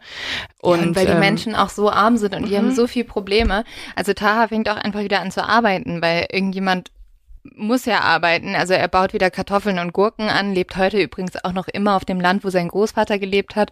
Und er lebt sein Leben weiter und merkt auch gar nicht bewusst, was er da eigentlich mitgenommen hat, mhm. aber ähm, er hat immer wieder Ausraster. Also aus dem Nichts fängt er auf einmal einfach an zu schreien, regt sich mega über Sachen aus und das ist so ein genannter Überregungszustand. Der tritt öfters bei Menschen auf, die über eine lange Zeit gefoltert wurden mhm. und es ist dieses Gefühl von absoluten Kontrollverlust, also die Angst, dass jederzeit einfach wieder ein Soldat vor der Zellentür stehen könnte. Ja, er hat einfach ein Trauma, was nie richtig behandelt wurde. Ja, und eigentlich wünscht sich Taha nur zwei Sachen. Er wünscht sich Gerechtigkeit und er wünscht sich ein bisschen Schadensersatz, damit er zum Beispiel zum Psychologen gehen kann. Mhm. Und dafür hat er mit drei anderen ehemaligen Gefangenen die Militärsfirma Kaki angeklagt, also mhm. die Firma, die auch diese Verhörexperten gestellt hat. Und es ist auch das letzte Verfahren, das zu Abu Ghraib noch läuft. Aber man muss sagen, es ist super schwierig, weil er ist ja nur ein Gefangener aus dem Irak und deswegen wurde ihm sowieso ganz lange nicht zugehört. Und das Einzige, was er als Beweis hat, und das ist ihm deswegen auch sehr wichtig, ist seine Schussnarbe am Bein, weil die zeigt wirklich, was passiert ist. Mhm. Das Verfahren wurde tatsächlich schon einmal abgelehnt. Die Begründung war damals, die vorgeworfenen Taten hätten nicht auf amerikanischen Grund stattgefunden. Wow. Jetzt können wir vielleicht verstehen, warum Guantanamo mhm. auch in Kuba ist, mhm. ne? Tahas Anwälte haben dem aber widersprochen und haben gesagt, der Irak hatte damals unter der Kontrolle der USA gestanden. Also außerdem sind die Taten ja auch durch Amerikaner durchgeführt worden. Also genau. sorry, es sind halt amerikanische Staatsbürger gewesen, die dort hingegangen sind und unschuldige Menschen gefoltert haben. Also ich finde es absolut lächerlich, dass ein Richter das äh, ablehnt. Genau, also du darfst ja trotzdem als Amerikaner nicht irgendwo hingehen und vor allem waren das ja auch nicht einfach nur Amerikaner, die das gemacht haben, sondern sie standen im Dienst der Regierung. Mhm. Deswegen, ich finde es auch total bescheuert.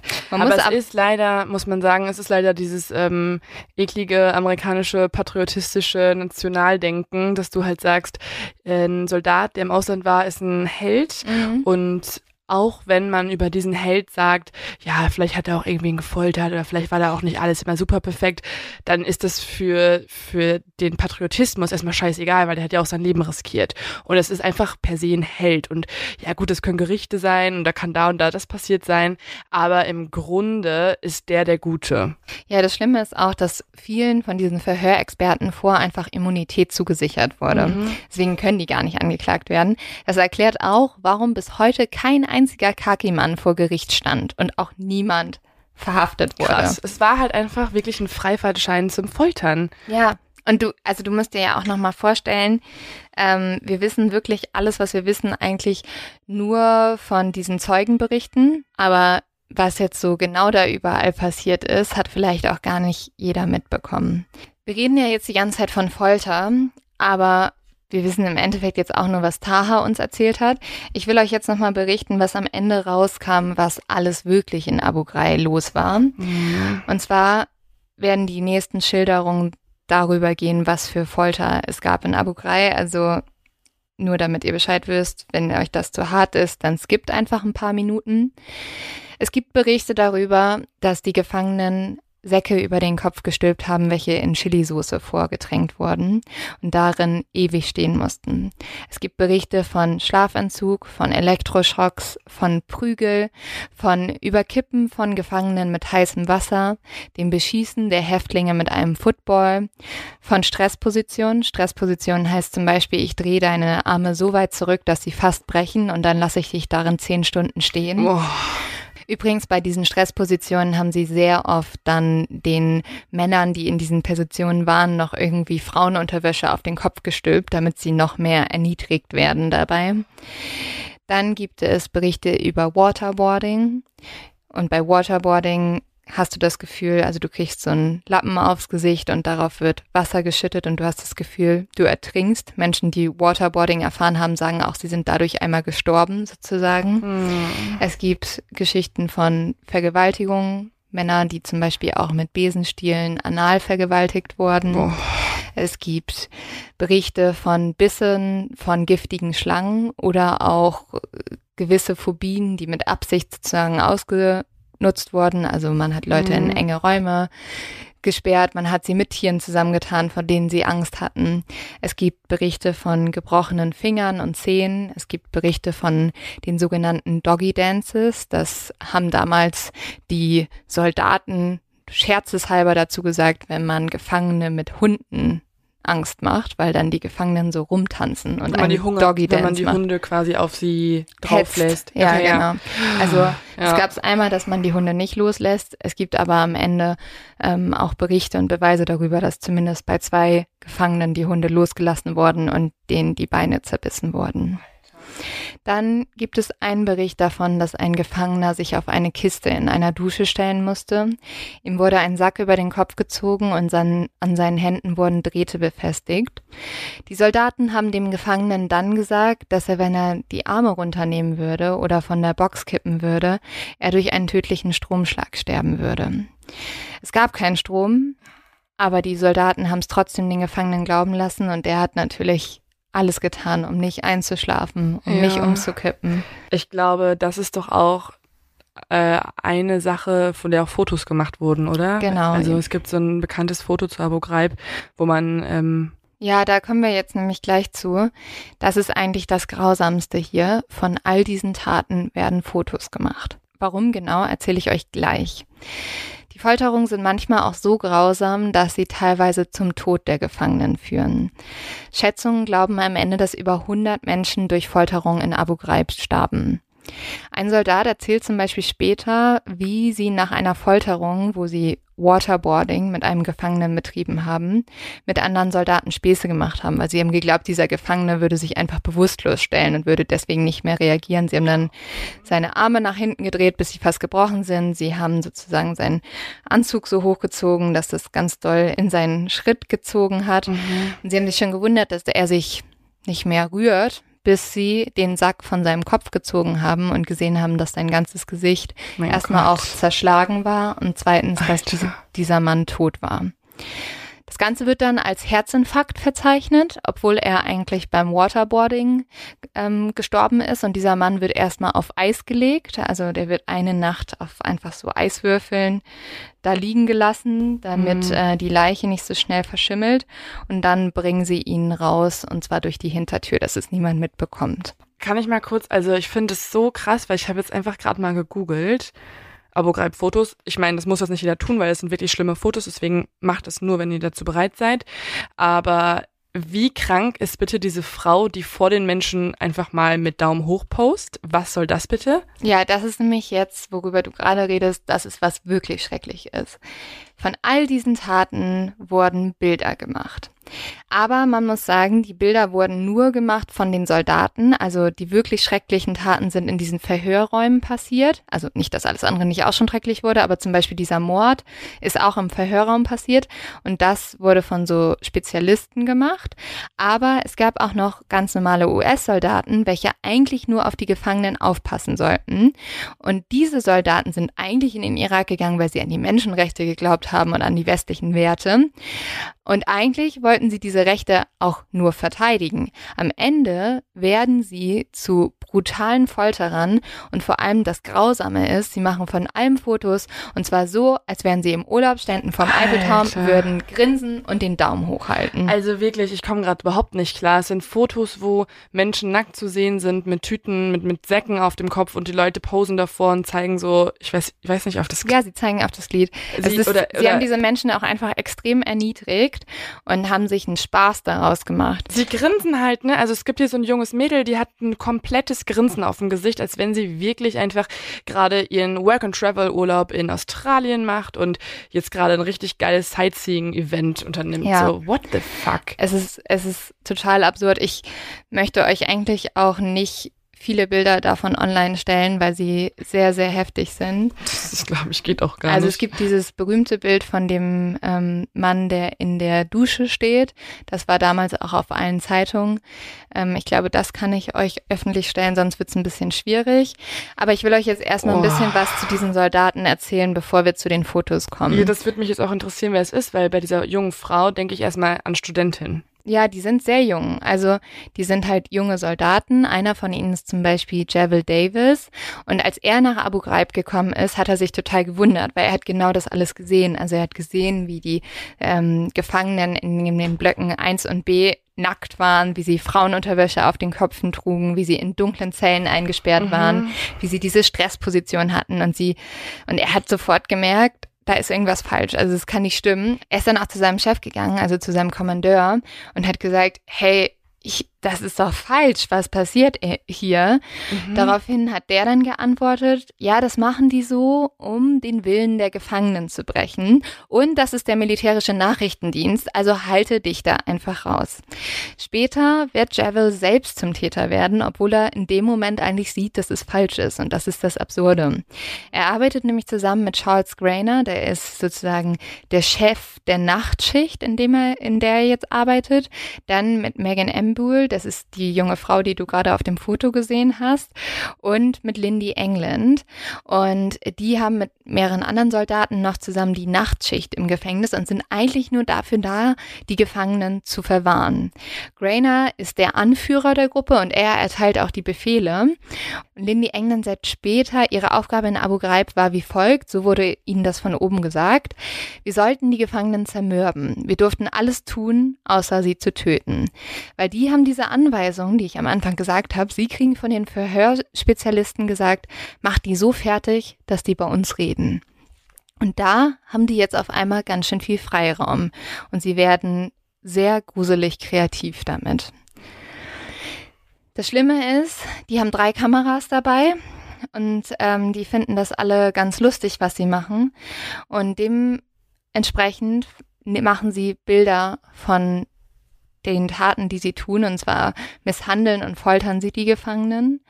Und das Schlimme ist, also ich muss euch jetzt mal von einem Vorfall erzählen, der viele von diesen Bildern zeigen diesen Vorfall und es ist für mich auch eine der schrecklichsten Sachen, die ich jemals gehört habe und die euch, glaube ich, auch ganz gut zeigt, wie da diese Mentalität in der Gruppe war. Lindy England hatte nämlich eine Beziehung zu Charles Grainer und Lindy war noch sehr jung. Sie war 20 Jahre alt und ist 21 geworden, also sie hatte Geburtstag. Und dementsprechend hat, hat Charles Grainer ihr ein besonders abscheuliches Geschenk gemacht.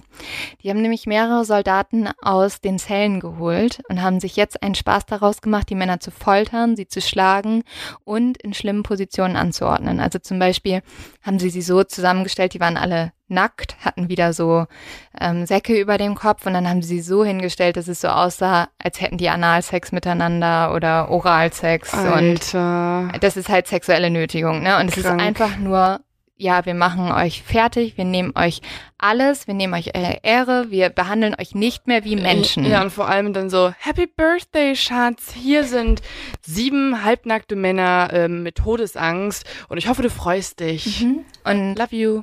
Passend um 12 Uhr macht er auch eine Art Geburtstagstorte für sie. Er fängt nämlich an, sieben der nackten Gefangenen dazu zu zwingen, sich aufeinander zu stapeln und eine mm. Art Pyramide zu bauen. Und dahinter stellt er sich hin mit Lindy England und sie machen ein Foto und beide recken den Daumen nach oben und lächeln. Mein Gott. Davon gibt es natürlich auch Bilder. Und davon gibt es auch Bilder, weil sie alles dokumentiert haben. Grainer hat sogar gesagt, ja, bitte mach das nochmal aus einem anderen Winkel. Und an diesem Abend haben sie übrigens auch, sie haben die Männer dazu gezwungen zu masturbieren. Ähm, sie haben die Männer getreten, geschlagen, sie haben ihnen die Finger gebrochen, sie haben ganz viele schreckliche Sachen gemacht. Und das waren auch nicht die einzigen Bilder. Also Grainer hat sowieso alles dokumentieren lassen, alles, was passiert ist. Es gibt auch Fotos von Gefangenen, die in diesen Stresspositionen sind, die Damenunterwäsche auf dem Kopf haben. Es gibt Fotos von Lindy England, wie sie einen Gefangenen an der Leine hält, der auf dem Boden liegt und sie zieht ihn sozusagen mit der Leine hinter sich her. Der Gefangene ist nackt, liegt geschunden auf dem Boden. Es ist einfach nur ekelig. Es ist so menschenverachtend. Das könnt ihr euch gar nicht vorstellen. Es gibt auch Bilder, wie Grainer gefesselte Gefangene schlägt oder wie sie neben einer Leiche posieren. Also wie kann man so werden? Ich verstehe es nicht. Ich finde es so krank. Ja, oder es gibt auch Fotos, wo sie die Bisswunden von den Hunden wieder zusammennähen und dabei lachen. Und es ist Es ist so abartig. Also ich kann euch nicht sagen, wie schlecht mir geworden ist, als ich diese Fotos gesehen habe, weil es gibt zwei Sachen, die super schlimm sind. Einmal, was diesen armen Gefangenen angetan wurde, die übrigens auch zu 90 Prozent unschuldig mhm. waren, ne? Mhm. Und auch wenn sie nicht unschuldig waren, das sowas Menschen verachten, das kannst du niemanden antun. Und dann ist das andere Abartige, was mich eigentlich so fertig macht, ist die Freude der Soldaten. Mhm. Dieses Posieren, dieses genau, Feiern. Ja, genau. Also vor allem ich denke mir so, stell mal vor, also klar, es sind unschuldige Menschen, krank, kranker Scheiß. Und auch wenn sie sogar irgendwie jetzt Al-Qaida angehören und sozusagen dem Bösen angehören und da was planen, was, was falsch ist, eine falsche Ideologie verfolgen und so weiter, trotzdem, also ich verstehe nicht, wie Menschen es so Spaß machen kann, andere zu foltern. Vor allem das Ding ist, und deswegen sage ich, diese Geschichte geht auch ein bisschen über Gut und Böse und ob du das in Seiten teilen kannst. Also für mich bist du genauso schlimm wie die anderen, mhm, wenn du natürlich. mit sowas anfängst. Also du kannst nicht sagen, wir sind die Guten und deswegen machen wir das. Mm -mm, so funktioniert das nicht. Und das Schlimme ist auch, bis heute denken diese Soldaten nicht, dass sie irgendwas falsch gemacht haben.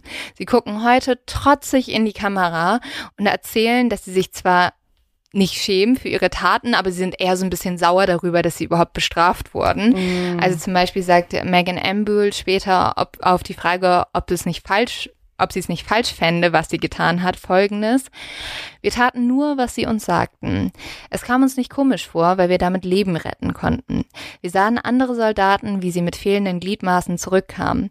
Wir mussten rausfinden, wer das getan hat, um unseren Kampfgefährten zu helfen. Und deswegen haben wir eine Pyramide aus nackten Männern gebaut, weil ich ja auch Geburtstag hatte. Das habe genau. ich jetzt zwar nicht erwähnt, ja. aber ähm, ja, es ging um die anderen Soldaten. Ja, es ist einfach krank.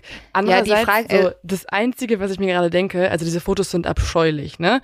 Das Einzige, was diese Fotos als guten Zweck haben, ist, dass sie halt später dokumentieren können, was für krank, kranke Menschen sie waren. Ja, vor allem dokumentieren sie auch, dass das jetzt nicht irgendwie zur Informationsgewinnung gemacht wurde, sondern auch einfach aus Zum einem Spaß. Sadismus raus, mhm. ne?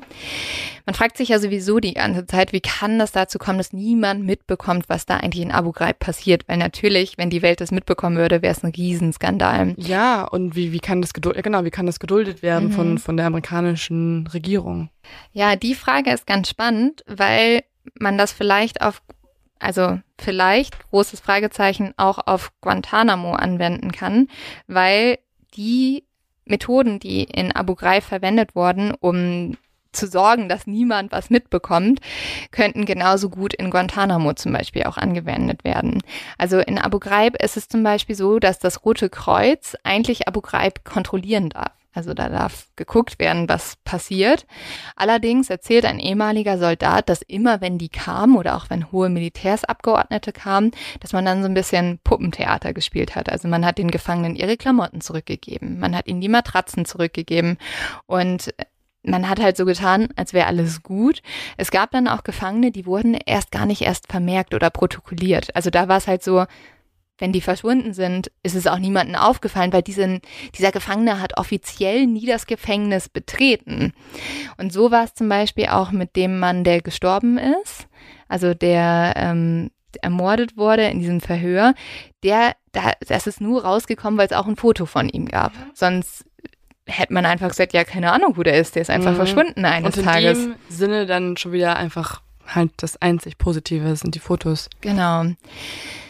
Es passiert aber erstmal, bis diese Fotos veröffentlicht werden, relativ wenig. Also Amnesty International veröffentlicht immer wieder Berichte über die Zustände im Gefängnis, doch niemand glaubt so richtig den Irakern, die dort sprechen, weil sie sind ja der Feind.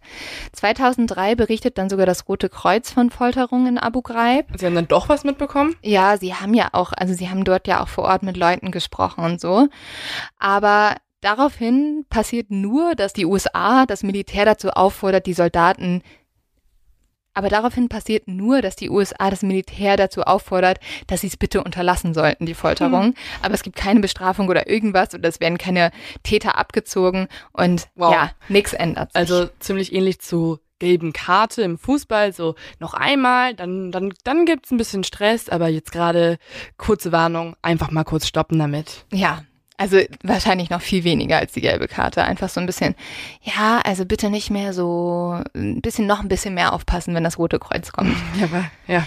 Und so passiert die ganze Zeit nichts, bis ein amerikanischer Soldat, Joe Darby, eine Frage stellt. Joe Darby ist nämlich eigentlich arbeitet der im Büro in Abu Ghraib, also er kriegt gar nicht so viel mit, was im Gefängnis los ist. Und er will jetzt Fotos schicken nach Hause, so ein bisschen vom Irak und wie es da aussieht.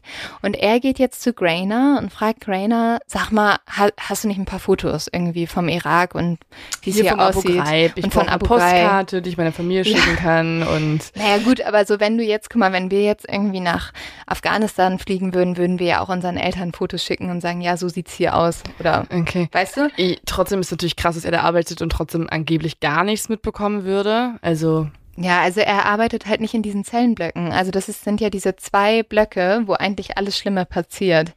Und dort hat er halt nichts mit zu tun. Und deswegen ist er jetzt auch super schockiert, als er sich die Fotos auf diesen CDs anschaut und sieht, dass es zwar zunächst normale Bilder aus dem Irak sind, doch dann nur noch Folterbilder folgen. Und er denkt, erst ist ein Scherz, weil zum Beispiel haben ja die Soldaten auch in so Zellen gewohnt und er denkt, ja, vielleicht haben die sich ausgezogen und die Fotos gemacht. Dann guckt er aber genauer hin und er merkt, dass es Iraker sind und dass es Gefangene sind. Und jetzt ist Darby total angewidert und er ist auch schockiert und er macht das einzig Richtige. Er ist jetzt ein guter Amerikaner. Also er geht zur Criminal Investigation Division. Die ermitteln übrigens schon sehr lange gegen Abu Ghraib, aber hatten die ganze Zeit keine Beweise. Also es gibt auch auf der amerikanischen Seite Leute, die das hinterfragen. Und er bringt denen die zwei CDs. Und er sagt dann später darüber, ich hatte immer ein Gefühl dafür, was richtig und falsch ist. Und ich wusste, dass ich das hier stoppen musste. Darby wollte eigentlich anonym bleiben, weil er ist ja noch in Abu Ghraib und er hat super Angst davor, dass seine Freunde davon was mitbekommen. Und erstmal wird auch seine Identität nicht verraten. Er hat trotzdem schreckliche Angst. Er schläft die ganze Zeit mit einer Waffe unter dem Kissen. Aber erstmal passiert nichts bis es eine öffentliche Sitzung des Senats gibt und der Verteidigungsminister Rumsfeld plötzlich live im Fernsehen Darbys Namen sagt. Er sagt nämlich, ja, wir haben auch Helden, wir haben zum Beispiel Darby, der hat Leben gerettet, indem er uns die Bilder geschickt hat. Und Darby sitzt halt noch in Abu Ghraib und hat jetzt natürlich schreckliche Angst. Und er wird dann auch schon eine Stunde später sofort zum Flughafen gebracht und in die USA geflogen. Und dort wartet bereits seine Frau auf ihn. Die beiden müssen nämlich jetzt ins Zeugenschutzprogramm. Klar, es ist halt immer so, ne, wenn du als, sag ich mal, Whistleblower, was ja in dem Fall eigentlich ist, mhm. Informationen an die Öffentlichkeit trägst, die von m, quasi menschlichen Abgründen berichten, dann kriegst du erstmal nicht nur sehr viel Dankbarkeit und, und äh, irgendwie ähm, Lob zu hören, sondern auch ganz viel Hass, weil du derjenige bist, der erstmal deine Kameraden verraten hast. Also das sagen ja jetzt wahrscheinlich, wahrscheinlich werden das ja viele zu ihm sagen. Und weil auch, das habe ich zum Beispiel, fand ich auch super krank bei dem Fall von Natascha Kampusch, die ja auch super viel Hass erfahren hat, weil einfach Menschen nicht damit klarkommen, dass andere Menschen in dieser Welt nicht immer nur die Guten sind, sondern dass es halt einfach auch das Böse in uns Menschen gibt. Und das ist wahrscheinlich hier das Ähnliche auch. Ja, also es ist super heftig, was passiert. Also ich kann das ich kann das überhaupt nicht fassen, weil Darby hat ja wirklich das einzig Richtige gemacht und eigentlich würde jeder sagen, ja, es ist gut, dass er diese Folter aufgedeckt hat, aber die Leute fangen an, ihn richtig zu hassen. Und zwar auch seine eigene Familie und die Freunde. In seiner Heimatstadt. Seine eigene Familie hasst ihn? Ja, also Teile seiner eigenen Familie und auch der Familie seiner Frau. Okay. Weil die sehen ihn als Verräter, die sagen wirklich, ja, du hast dich auf die Seite des Feindes gestellt und du hast unsere Kameraden, also man muss auch sagen, der amerikanische Militärstolz ist halt extrem hoch, mhm. verraten. Und was die sogar machen in seiner Heimatstadt, feiern die einfach eine Feier für die Leute aus dem Militär, die diese Folterungen gemacht haben. Oh. Und damit ist ziemlich schnell klar, Darby kann da nicht bleiben und sie müssen ihr ganzes Leben aufgeben, alles, was sie kannten. Und seine Frau sagt später auch nur in einem Interview dazu, es ist nicht fair. Wir wurden dafür bestraft, dass mein Mann das Richtige getan hat. Ja, heftig. Am 28. April 2004 veröffentlicht dann der US-Sender CBS die Fotos und Anfang Mai gehen sie um die ganze Welt. Taha weiß bis heute nicht, ob er auf irgendwelchen von diesen Fotos zu sehen ist, weil eigentlich alle Gefangenen auf diesen Fotos Säcke über dem Kopf haben. Und für Taha ist es immer noch so, als würden die Soldaten ihn dadurch heute noch verhöhnen. Weil er sagt, sie haben ihm die eigene Identität im Gefängnis geraubt. Mhm, er war halt sechs Nummern. Was trotzdem mega krass ist, ist, dass Taha bis heute Amerika nicht dafür hasst. Er sagte nämlich, es waren nicht die Amerikaner, sondern es waren einfach ein paar schlechte Menschen. Krass. Die Bilder von Abu Ghraib werden weltweit jetzt zu Symbolbildern der amerikanischen Politik und auch den amerikanischen Charaktereigenschaften. Sie zeigen jetzt nämlich, dass Amerika im Irak kein Antiterrorkampf gemacht hat, so wie sie es gesagt haben, sondern eher eine Hexenjagd. Also sie haben verzweifelt einfach Leute schlecht mhm. behandelt, gefoltert, um irgendwie jetzt Osama bin Laden zu finden. Und damit brechen diese Bilder das Bild von den Amerikanern als selbstlos, wie sie als Superhelden in Länder gehen und Diktaturen stürzen, mhm. sondern zeigen vielmehr, dass es auf beiden Seiten im Krieg halt nun mal das Böse gibt. Die amerikanische Armee will sich natürlich davon freimachen und auch die Regierung. Die wollen damit nichts zu tun haben. Und so erklären sie die Misshandlungen als Versagen einzelner Personen. So bekommen Greyer, Lindy England und andere Soldaten, die auf den Bildern zu sehen sind, alle eine Strafe. Also sie werden alle an den Pranger gestellt, sie werden angeklagt und sie sollen jetzt alleine für die Taten verantwortlich gemacht werden.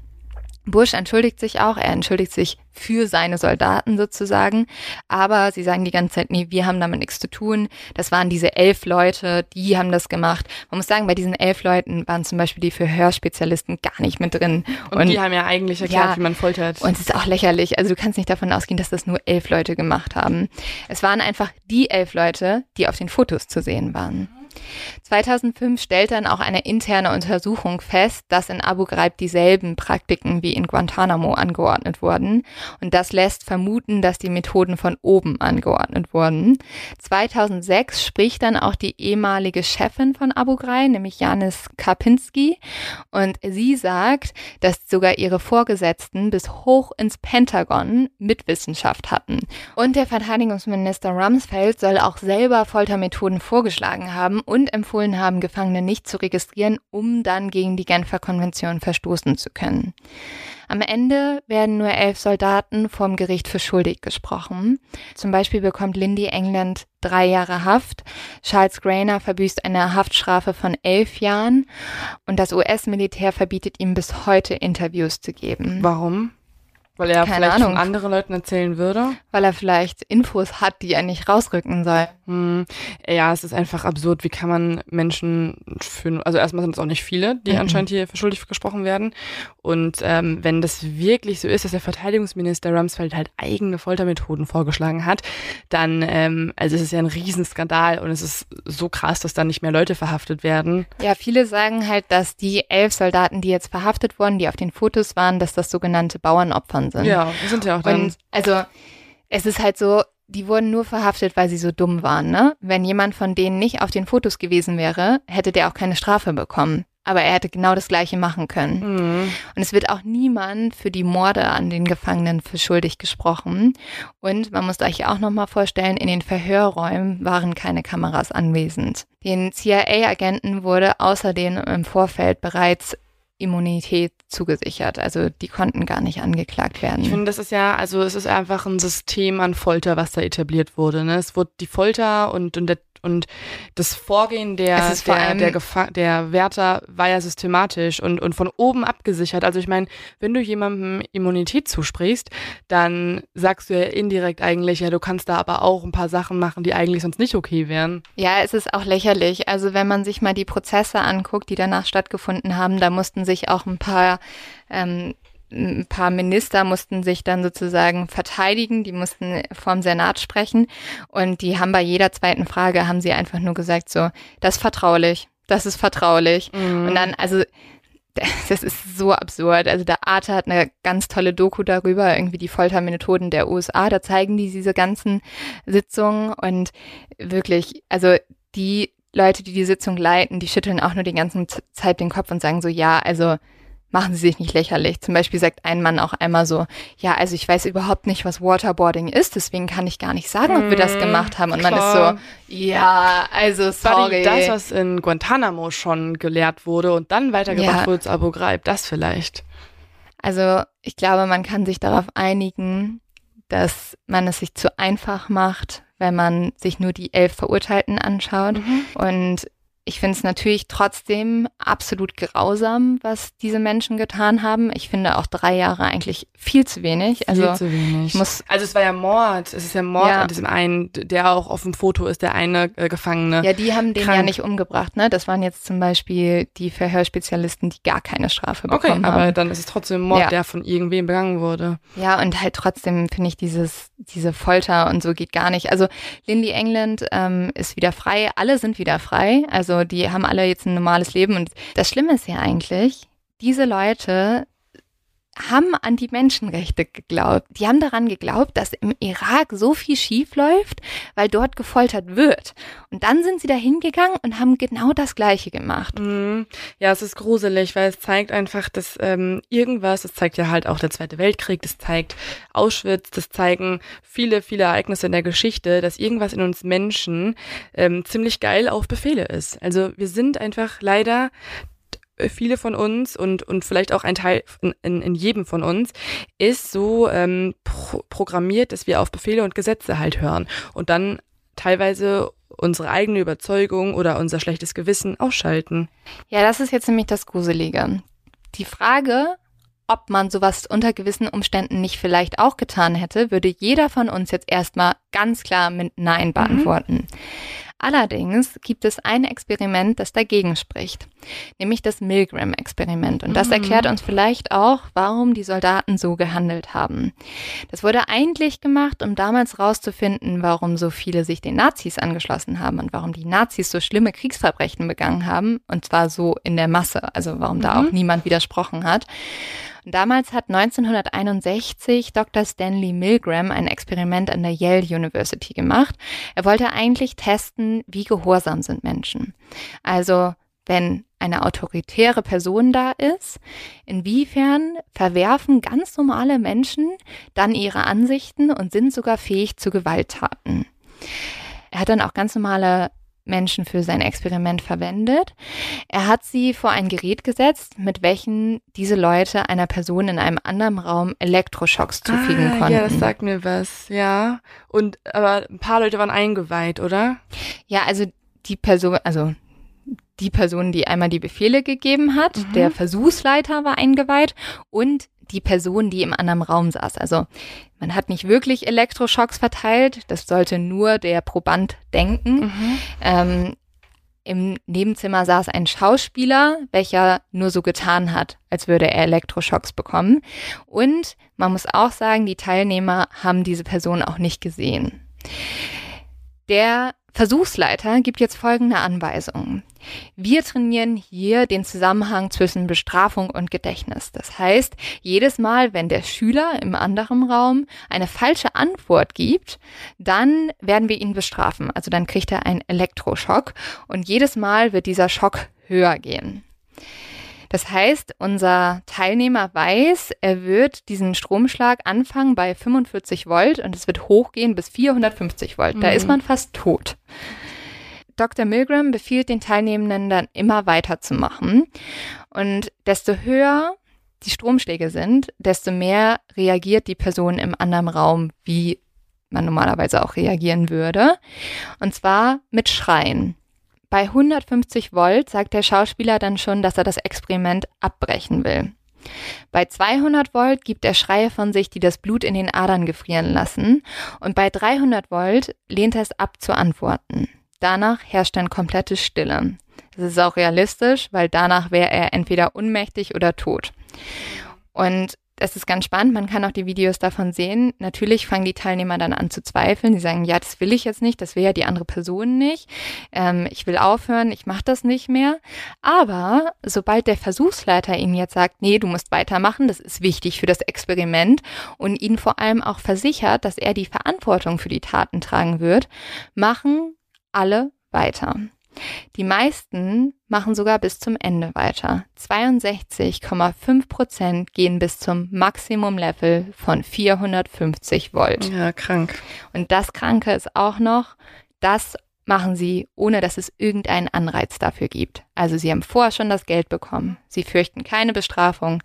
Sie sind einfach da, sie könnten einfach gehen. Mhm. Trotzdem geht niemand. Alle handeln gegen ihre eigenen moralischen Ansichten und nur etwa die Hälfte geht auch nicht zum Maximum-Level. Man kann dieses Experiment sehr gut darauf anwenden, was in Abu Ghraib passiert ist, weil die Leute dort auch Befehle erhalten haben, bestimmte Sachen zu machen und sich dann gegen ihre eigenen Werte gestellt haben. Und dass es so krass ausgeartet ist, hätte, glaube ich, niemand gedacht. Das Milgram-Experiment ist aber auch sehr gruselig, weil es beweist, dass mehr als die Hälfte der Durchschnittsbürger aus Gehorsam Gewalttaten begehen würden, die sie eigentlich ablehnen. Ja, es ist, ist äh, ich habe mich eh schon die ganze Zeit, als du auch von, von den Foltermethoden erzählt hast und von der Dynamik, die da entstanden ist, es ist halt die gleiche Dynamik, die tatsächlich wirklich auch zum Beispiel in KZs entstanden ist. Und deswegen ist es einfach gruselig zu sehen, dass so viele in der Bevölkerung, also vielleicht halt irgendwie du oder ich und, äh, oder jetzt da draußen, ähm, unter gewissen Umständen auf die Befehle hören würdet. Man muss sich da wirklich hinterfragen, wie kann man seine eigene, ähm, sein eigenes Selbstbewusstsein, seine eigene Intuition stärken und, und nach seinem eigenen Gewissen handeln, nach seinen eigenen moralischen Vorstellungen und auch Befehlen äh, widerstehen. Ich glaube, deswegen ist es ja auch so wichtig, dass wir darüber sprechen. Und, und man sich dem bewusst ist, genau, Ja, dass der voll. Mensch halt einfach so ist. Dass man nicht sagt, nee, ich bin gut, ich mache sowas auf gar keinen Fall, sondern dass man weiß, dass es solche Strukturen gibt. Und deswegen, äh, sorry an alle Exi-Lehrer, aber ähm, vielleicht muss man sich auch mal widersetzen, wenn man merkt, irgendwas ist falsch und funktioniert nicht richtig. Beziehungsweise es ist sehr wichtig, Also dass man sich jetzt eigentlich widersetzt. gerade Schülerinnen und Schüler auf, dass sie äh, die Hausaufgaben nicht machen sollen. Nein, nur wenn es falsch ist. Man soll mehr Darby sein. Boah, ich hätte, ich wäre gerne Darby gewesen. Ich hätte einen Lehrer Aber dein bei Leben wäre zerstört. Das ist das Schlimme. Nein, ich meine jetzt auch nur im Ach so. guten Sinne von der ersten Tat, nicht von Ja. seinen Folgen. Ähm, aber wir hatten bei uns in der Schule wirklich einen Lehrer, der hat regelmäßig jemanden im Unterricht zum Weinen gebracht und danach war der erst entspannt. Mhm. Wirklich kam im Unterricht rein, schlechte Laune, dann hat irgendwer geheult und dann ging es ihm besser. So. Und da wäre ich gerne Darby gewesen, hätte mich äh, dem Ganzen widersetzt. Ja. Ich habe nur selber regelmäßig geheult. Ja. Deswegen war ich selbst oft das Opfer.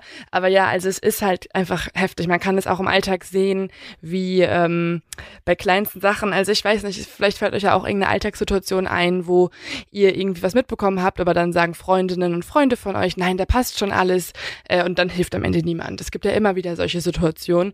Und da ist es ganz, ganz wichtig zu wissen, ähm, dass es halt diese psychologische Veranlagung bei uns gibt und ähm, es auch in jeder Nation, auf jeder Seite, in jedem Krieg böse Sachen gibt Ja. und, und falsche, falsche äh, Taten, die begann, begehen. Und es ist nicht immer alles so, wie es scheint. Ich glaube, das ist auch ganz wichtig. Also ähm, es ist ja schon sehr gut, dass wir jetzt nicht mehr die Welt in Gut und Böse trennen, obwohl das wird auch noch viel gemacht. Aber ich glaube, Taha, und damit will ich eigentlich diese Folge auch abschließen, hat es absolut richtig gesagt. Es gibt keine bösen Amerikaner, es gibt aber auch keine bösen Iraker oder keine bösen Afghanen, sondern es gibt einfach auf jeder Seite leider böse Mhm. Menschen. Ja, ähm, eine sehr harte Folge, eine sehr aktuelle Folge. Ich glaube, leider ist es noch nicht vorbei. Man muss sowieso sagen, also es gab jetzt auch nicht nur Abu Ghraib und Guantanamo, es gab auch viele andere Kriegsverbrechen. Ähm, ich finde es so schockierend, dass man irgendwie von Abu Ghraib sehr wenig gehört hat. Mhm. Das habe ich auch bei meiner Recherche gemerkt. Also ich habe ähm, ganz viele tolle Dokus dazu gesehen, aber mir ist auch aufgefallen, dass es zum Beispiel eigentlich keinen deutschen Podcast dazu gibt, wo ja sonst immer alles total überfüllt ist. also das ist wirklich das ist außergewöhnlich. Ja, aber auch, also die Dokus sind sehr alt. Ich habe einen tollen Dokumentarfilm dazu geguckt, der heißt Standard Operation Procedure, den muss man leider kaufen oder leihen bei Amazon, lohnt sich aber ist nur auch sehr schockierend. Und ähm, die Geschichte von Taha habe ich aus einem sehr empfehlenswerten Artikel der Süddeutschen Zeitung.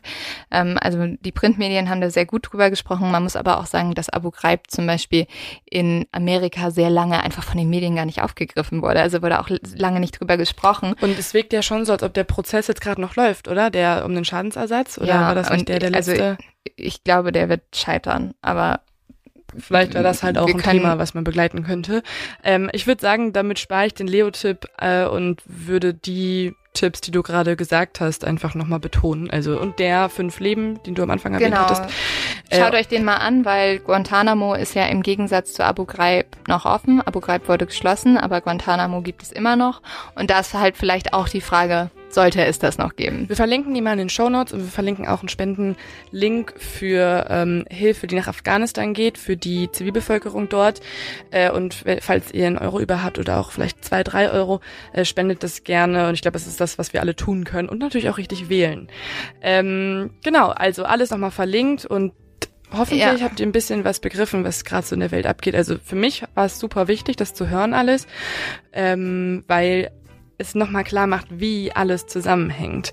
Also wie mit 9-11 viele, viele Sachen ähm, weitergeführt wurden oder überhaupt angefangen haben und auch durch den Kalten Krieg. Der Kalte Krieg ist sowieso gefühlt ganz, ganz oft irgendwie die Ursache für viele Dinge.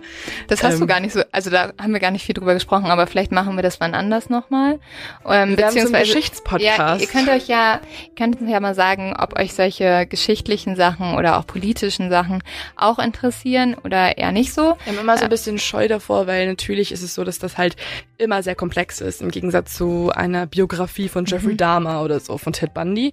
Ähm, aber ich glaube, das ist äh, trotzdem, ist es ja auch gewissermaßen True Crime. Es ist auf jeden Fall True Crime. Also es ist erschreckend, dass es True Crime ist, von dem so wenig Leute wissen. Und da wir jetzt ungefähr schon bei einer Million Stunden sind und es gleich dunkel geworden ist, äh, gänzlich und die Folge online muss, Ja, das würde ich sagen, äh, müssen wir mal beenden und ähm, direkt hochgehen. Schneiden also es und war irgendwann schlafen. live, es war live. Und in dem Sinne, Leute, einen schönen Montag, eine schöne Woche und bis zum nächsten, bis zum nächsten Mal. Da sind wir vielleicht ein Rebelliert. bisschen ausgeschlafener und rebelliert. Los, werde kleine Rebellen. Ciao, ciao. Cheers!